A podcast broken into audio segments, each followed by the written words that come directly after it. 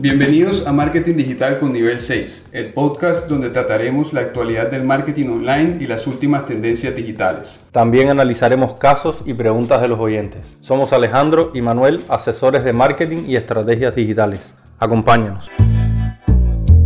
En el episodio de hoy hablaremos sobre las redes sociales, la creación de contenidos y las alianzas estratégicas entre las grandes tecnológicas. Hola Manuel, ¿qué tal? ¿Cómo te va? ¿Qué tal? Muchas noticias esta semana. Sí, deseando poder contar y hablar sobre todos los cambios que estuvieron ocurriendo principalmente en las redes sociales y comenzamos con una noticia de una red social que está muy de moda ahora, eh, Clubhouse, que eh, esta semana escuchamos de que fue bloqueada en China. Clubhouse es una, es una nueva red social que está de moda y que permite a los usuarios compartir contenido a través de audio. Ya hemos visto redes sociales como Twitter que se destacan más en el texto o Instagram que se destacan más en las imágenes y bueno, eh, es, entendible el surgimiento de una red social directamente enfocada en, audio. Eh, y bueno, la aplicación de debate de Clubhouse parece haber sido desconectada en China, lo, cual genera temores de que, que haya sido bloqueada por el llamado gran cortafuego del Estado.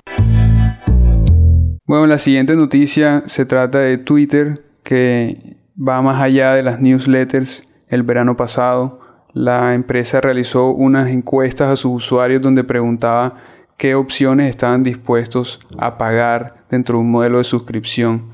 Eh, ¿Qué viste, Ale, de estas funcionalidades que pretende incluir la empresa en este año? Claro, esto era algo que ya veníamos conversando, algo esperado y Twitter tiene que evolucionar su modelo de negocio y buscar nuevas formas de eh, adquirir ingresos como están haciendo así otras redes sociales como Facebook, como TikTok, eh, que han buscado la manera de hacer funcionar su modelo de negocio y a Twitter se le ha cuestionado mucho esto que siendo una red social que tiene una gran cantidad de usuarios no le está sacando el máximo rendimiento. Y entre las funcionalidades que presentan hablan sobre que los usuarios podrían dar propinas, tips eh, ahora con el, surgimiento de todas esas tendencias de que la gente le pueda pagar como a los, a los youtubers, a los influencers, a, a la gente que hace contenido. Entonces, esa, esa funcionalidad también estudian la posibilidad de eh, pagos relacionados con que tú puedas hacer personalizaciones de tu perfil, sobre todo más para, para empresas que puedan hacer, dar una experiencia personalizada a sus usuarios. Hablan también de la opción de, de deshacer el envío, es decir, de eliminar, de que puedas como eliminar un tweet eh, y esta, bueno, choca un poco con lo que quieren los usuarios, que es poder modificar un tweet. Eh, hablan de una opción de eh, unos accesos de suscripción de pago a TweetDesk, que es como la, aplicación que ellos tienen como para generar contenidos dentro de Twitter. Y una capacidad, y también entre una de las funcionalidades, la capacidad de crear como encuestas y análisis de métricas de tus usuarios. Es decir, yo diría que resumiéndolas todo sería como un paquete de opciones principalmente dirigidas a empresas.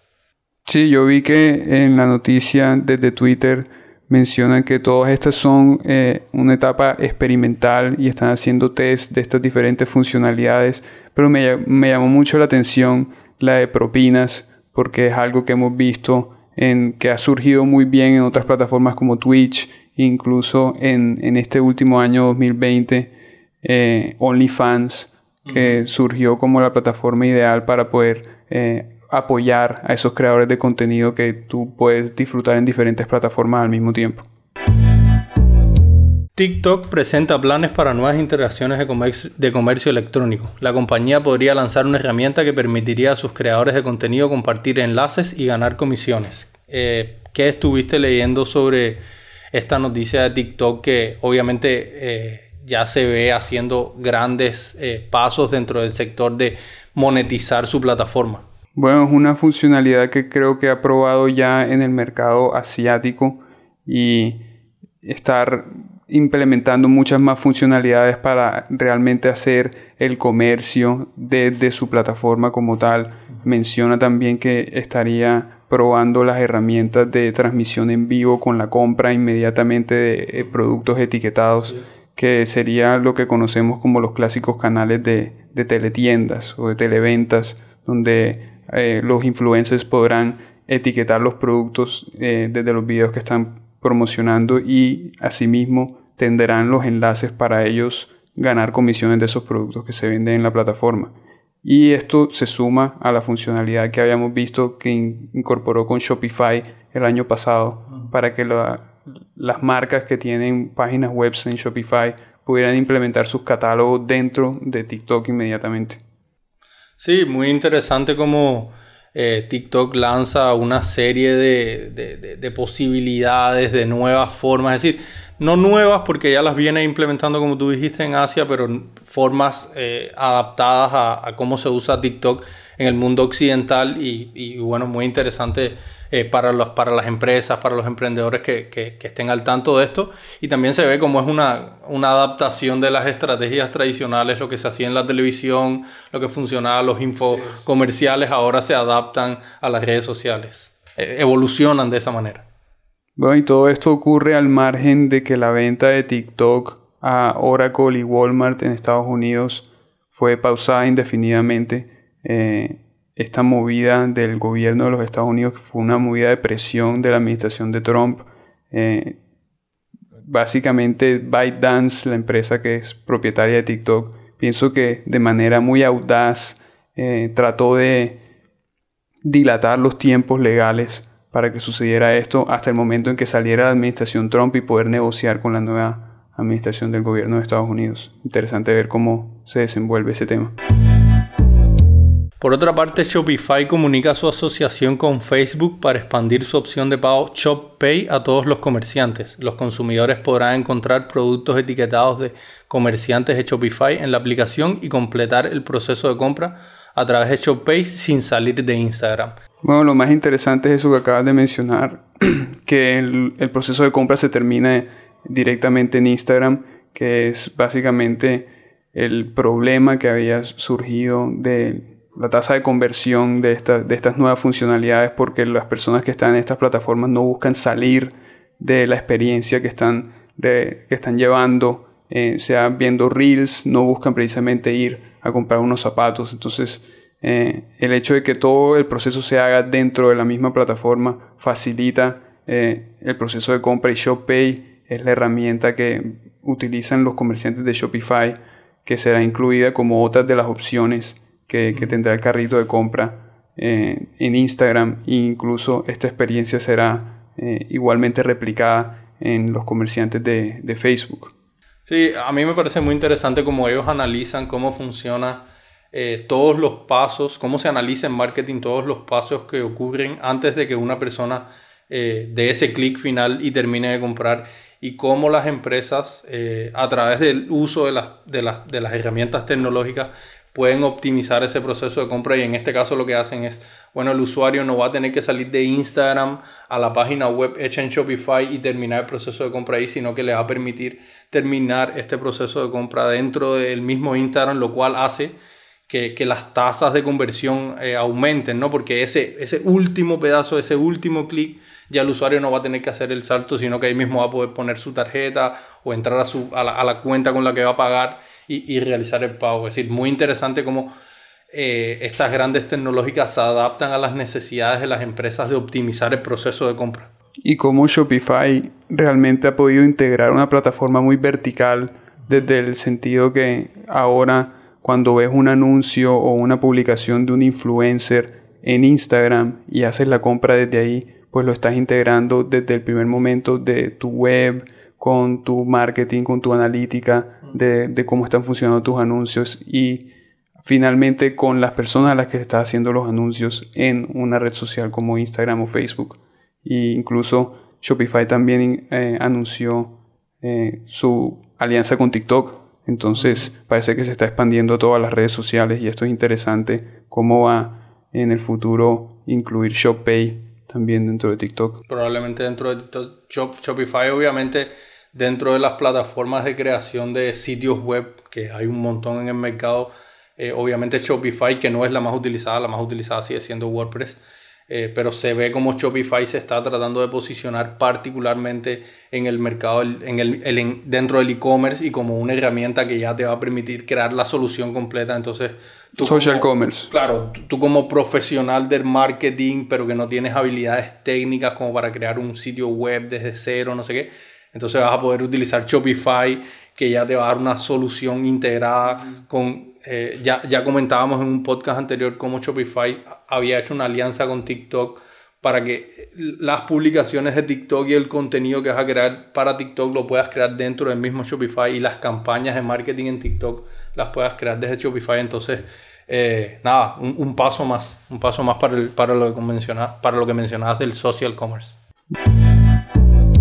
Bueno, y hablando de TikTok también, eh, una noticia que habíamos rozado en el podcast anterior, Instagram anuncia que discriminará los reels que procedan de TikTok y otras aplicaciones.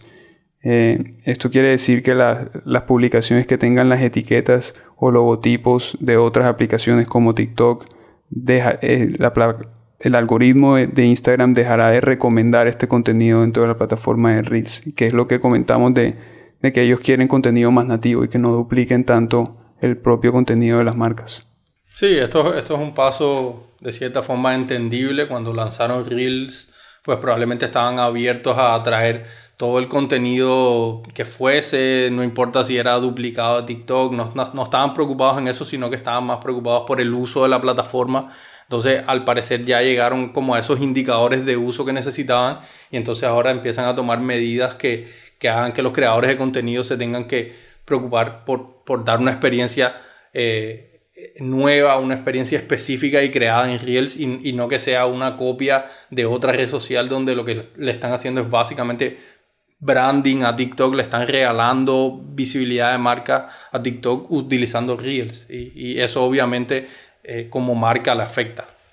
Además publicaron una guía de buenas prácticas para crear contenido propio de Reels, pero en sí es un, una guía muy básica de cómo crear contenido de calidad, que tu video sea de buena calidad, que tu audio sea de buena calidad, que incluya si, si es un formato de Reels que sea en vertical. a, mí, a mí me pareció también muy interesante en esta noticia algo que estuvimos leyendo a lo largo de la semana y que aparte venimos hablando en los podcasts anteriores todo lo relacionado a la importancia y cómo cada vez se hace más importante tener dentro de tus equipos de marketing la capacidad de generar contenidos audiovisuales, contenidos escritos, contenidos auditivos, si, si, hablamos de Clubhouse. Entonces, cómo eso se hace más necesario y cómo a partir de eso surgen nuevos modelos de trabajo. Y estábamos viendo la noticia como una periodista eh, pues se dedicaba a escribir textos para los influencers que ellos después podían utilizar en sus videos. Entonces, como ese negocio eh, que surge paralelo al crecimiento de las redes sociales va surgiendo y cómo eh, los emprendedores lo pueden aprovechar. Todos sabemos que uno cuando crea una empresa pues no tiene esos super equipos que te pueden redactar copies. Entonces una alternativa interesante sería como contratar a personas como autónomos que te puedan generar como esos copies que tú tienes que hacer semanalmente o mensualmente.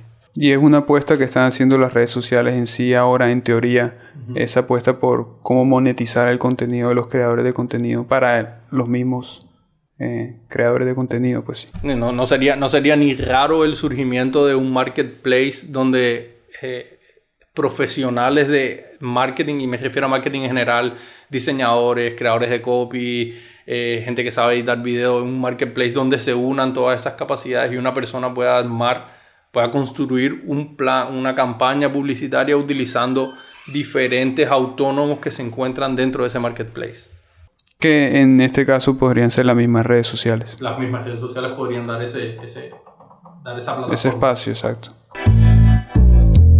Bueno, hablando de cambios en funcionalidad de Facebook, también probará un test para las noticias de contenido político en su newsfeed, donde básicamente calificará y dejará de promover las noticias que tengan una calificación baja eh, con relación a temas políticos y de lo que pude leer de la noticia es, a mi forma de verlo, totalmente una noticia de cómo limpiar la imagen de Facebook.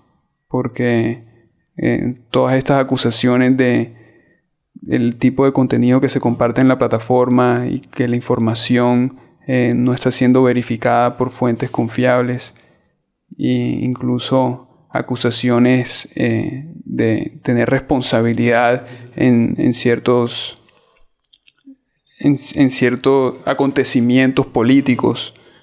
Y ahora esta medio noticia de que están implementando una función para mejorar en ese sentido, me parece que es como más de imagen que, de cualquier cosa, porque de que tienen la capacidad para hacer cambios mayores a, lo que están promulgando con esto, sí, pero eh, bueno, algo positivo es que se está moviendo en la dirección de verificar el contenido. Sí, Facebook dentro de su modelo de negocio, que es la publicidad basada en la segmentación, ha utilizado o ha sido una herramienta muy importante para que eh, personas, eh, empresas y también el sector público pueda llegar a, un grupo de personas con un mensaje y esta capacidad que tiene Facebook ha sido muy utilizada por los, por los políticos y para las campañas políticas y eso le ha dado a Facebook, a Facebook grandes ingresos. Y ahora, bueno, después de las elecciones de los Estados Unidos, después de todo lo que viene pasando, después de todas las demandas que se le han hecho a Facebook y después de que la marca de Facebook en sí se, ha visto tan dañada, entonces Facebook está tratando de alejarse de, esa, de ese sector y, tratar de limpiar un poco su marca, pero necesita, creo, según en mi opinión, necesita hacer mucho más. Pasando noticias de Google, en Google Ads ahora puedes añadir formularios en los resultados de búsqueda para tus anuncios. Tú estuviste probando esa función recientemente, cuéntanos un poquito, Ale. Sí, esta semana recién eh, leyendo y entre buscando las noticias me encuentro con esta nueva funcionalidad que presenta Google Ads, que es la de crear formularios de contacto dentro de los resultados de búsqueda y en el momento que la vi me pareció una alternativa muy interesante, sobre todo para empresas que no puedan tener una experiencia dentro de su sitio web súper optimizada o que quieran disminuir esa cantidad de pasos que tienen que hacer los usuarios para obtener los leads. Muchas de las pymes cuando crean sus campañas de marketing o muchas de las empresas cuando crean sus campañas de marketing, estas se centran en obtener el correo electrónico, la ciudad, datos sobre los usuarios. Y, para que esto suceda, pues tienen que poner un anuncio, el, el, usuario tiene que entrar a su sitio web, leer la información y en algún momento completar un formulario de contacto. Y Google Ads lo que está presentando es una funcionalidad para acortar totalmente este proceso y eh, cualquier persona con una cuenta de Google Ads puede acceder eh, y tiene que crear una campaña de búsqueda y dentro de la campaña de búsqueda le va a salir para elegir entre si quiere que sea, eh, que, puede ser una campaña de leads y esa campaña de leads ahí le permite crear el formulario de contacto que está todavía en beta, pero que te permite crearlo. A mí me parece una alternativa muy positiva, sobre todo para empresas que quieran simplificar ese proceso de obtención de leads interesante por el lado de tener otra opción en cuanto a cómo obtener tus leads. Sin embargo, de, mi punto de vista, yo no me vería completando un formulario de una web sin haber ingresado al sitio web. Entonces, ese paso por mi lado eh, de tener una buena landing, de tener una buena página web que comunique los valores de mi empresa, los valores de mi marca, me parece todavía muy valioso y no se lo dejaría de lado a Google para que Google haga todo el proceso porque como hemos comentado, bueno, si es por Google todo se haría en plataformas de Google, pero, pero me parece que es importante para sembrar esa confianza, en particular los negocios que se centran en conseguir leads, es que el contenido de tu sitio web realmente refleje lo que es tu empresa y Google sería muy genérico, sería todas las empresas serían iguales. Claro, puede, ser, podríamos decir que puede ser que funcione como muy bien para empresas que ya tengan una marca reconocida en el mercado y que cuando una persona encuentre ese resultado de búsqueda al ver la, la URL, la dirección y ver que es de una marca famosa, pues sí esté más dispuesto a dejar su correo electrónico porque esté interesado en algo específico. Pero si a cambio te encuentras en, en, los resultados de búsqueda un URL de una empresa que tú no conoces. Puede que estés interesado en sus servicios, pero tú ni siquiera has visto eh, qué tienen para ofrecer, quiénes son. Entonces puede ser que ese, ese, ese botón de, de leads, de crear formulario, no sea tan óptimo para ellos. De acuerdo. Pasando a otra noticia, Pinterest lanza Story Pins, una funcionalidad en la que puedes crear historias y etiquetar productos. Pinterest se une a esta tendencia de los contenidos verticales en formatos históricos, diría yo que un poco tarde, teniendo en cuenta de que hace unos meses ya otros grandes como Snapchat ya se fueron uniendo. Eh, ¿Qué puedes comentar sobre esta noticia de, de Pinterest? La funcionalidad como tal que agregó, sí, es como dices tú, muy copiado de las otras plataformas, las, puede, las puedes guardar eh, como las puedes guardar en Instagram y quedan ahí permanentemente, puedes etiquetar productos. De pronto lo que mencionan ahí que de pronto sería más eh, único de, Pinterest es que esas stories tendrían una página adicional donde, por ejemplo, si es, eres una persona que publica recetas de cocina, puedes publicar en esa página adicional los elementos de la receta. el story original es la receta como tal y la página adicional son los ingredientes de la receta. Son como algunas cosas... Dinámicas un poco más eh, diferentes, para que sean diferentes a las otras redes sociales. Pensado, exacto, pensado en los creadores de contenido, cómo utilizan su, su plataforma. Si eres un influencer de fitness, de pronto el programa, el video es el programa de ejercicio y la, la segunda página es la descripción de, cómo hacer el programa de ejercicio. Pero y, me imagino que después puedas compartir como con tus usuarios con tu comunidad como e, esa historia y que aparte la historia te lleve como a todo el proceso de creación. Y lo puedes poner en listas y en folders específicos así como te deja Pinterest. Pero mira que Pinterest es una plataforma interesante a pesar de que se, se parece que se une tarde al juego de todas las otras redes sociales Microsoft incluso mostró interés en, comprar, en comprarla hace poco por 51 mil millones de dólares. Microsoft que, que, en mi opinión es uno de los que se ha quedado de cierta forma afuera del juego de las redes sociales hasta que adquirió LinkedIn, un paso muy interesante, y ahora hace otra... Eh, otra apuesta ¿no? de, intento de compra por Pinterest por la suma de 51 mil millones de dólares, que no es, no es poco dinero. Y, bueno, por lo que estuvimos leyendo, Pinterest sí que comentó de que, de que no está interesado en, ser adquirido, que prefiere seguir haciendo las cosas como compañía independiente. Eh, a mí me parece positivo, a mí me parece que las empresas tecnológicas deberían deberíamos tener más diversidad como profesionales de marketing o incluso los usuarios una mayor cartera, una mayor oferta de redes sociales para utilizar y no que tres empresas sean dueñas de todo. Eh, y bueno, eh, podemos comentar algunas otras compras que estuvo haciendo Microsoft como la de LinkedIn o también como la de GitHub. Y bueno, me imagino que... Y también quiso comprar TikTok en cuanto se lanzó a la apuesta. Exactamente. Y nada, es decir, en, mi opinión, lo ideal sería de que Pinterest pueda seguir creciendo como una red social independiente y que pueda crear como dinámicas pensadas para sus usuarios o para las personas que utilizan esta red y que no necesite depender de un gran de un, de una grande tecnológica. Y a ver cuándo se le acerca a Shopify para incluir ShopPay en Pinterest también. Es, que, es, que, Pinterest me parece la red social que, que, uno utiliza mucho en ese momento donde yo, por ejemplo, lo he utilizado mucho cuando he querido como decorar mi casa y ver qué cuadros me compro. Y, incluso eso que estás diciendo, sería, hubiera sido interesante de que ahí mismo dentro de la imagen que estoy viendo puedan haber como etiquetado esa almohadita que te quieres comprar, ese sofá etiquetado tocar y que, y que ahí mismo ya puedas realizar el pago. Yo creo que Pinterest tiene mucho que aportar ahí. Sí, el, social commerce creo que va a crecer mucho este año y el año que viene con todas estas alianzas y estas inversiones.